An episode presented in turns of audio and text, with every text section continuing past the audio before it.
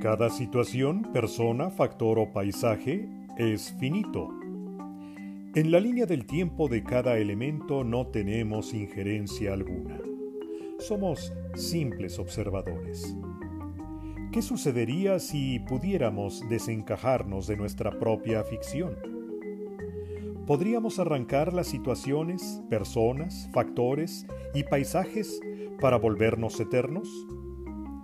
Cada elemento tiene su tiempo y nosotros somos, en nuestra vastedad, también un ser finito.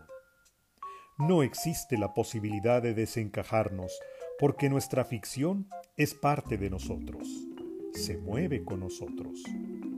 Lo que sí podemos hacer es decidir cómo observamos cada situación, persona, factor o paisaje.